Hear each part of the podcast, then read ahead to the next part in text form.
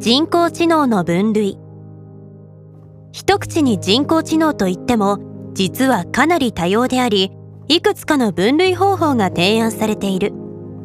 一つの区別は強い AI と弱い AI というものだ。強い AI とは一つのシステムで様々なタスクを汎用的にこなすことができさらには自意識まで持っているようなものを指す。要するにあたかも人間のように振る舞い人間のように仕事ができる AI を意味している。それに対して弱い AI とは特定のタスクを解決するために開発されたものを指している。人工知能の研究者たちの中にはもちろん強い AI の開発を目指す人がたくさんいるのだがこれまでのところ優れた成果を上げているのは弱い AI ばかりだと言ってよいだろう。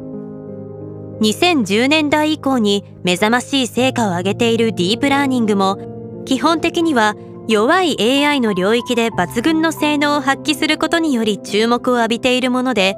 強い AI の開発にはまだまだ多くの課題が残されていると言われている。もう一つの区別はコネクショニズムとシンボリズムというものだ。これは手短に説明するのが難しいがコネクショニズムというのは単純な設計の関数。処理の部品のようなものをたくさん作りそれらをネットワーク上につなぎ合わせ全体が協調して知能の役割を果たすことを目指す考え方である。この種のアルゴリズムでは例えば猫の画像を見分ける AI を作りたいという時に猫の特徴をあらかじめ定義する必要がないことが大きな利点であるとされる。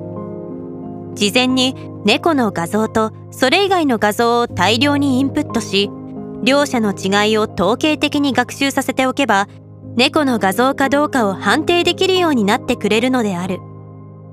ただしこの時 AI がその内面においてどのようにして猫を見分けているのかはほとんどブラックボックスになっていて人間にはなかなか理解することができない。それに対してシンボリズムのアプローチでは猫の画像の見分け方を人間が明示的にプログラミングするその分手間はかかるがうまくいけば大量の画像を学習させる必要などはなくなるし人間が具体的に設計した機構であるためその AI がどのように思考しているのかも分かりやすい仕組みである。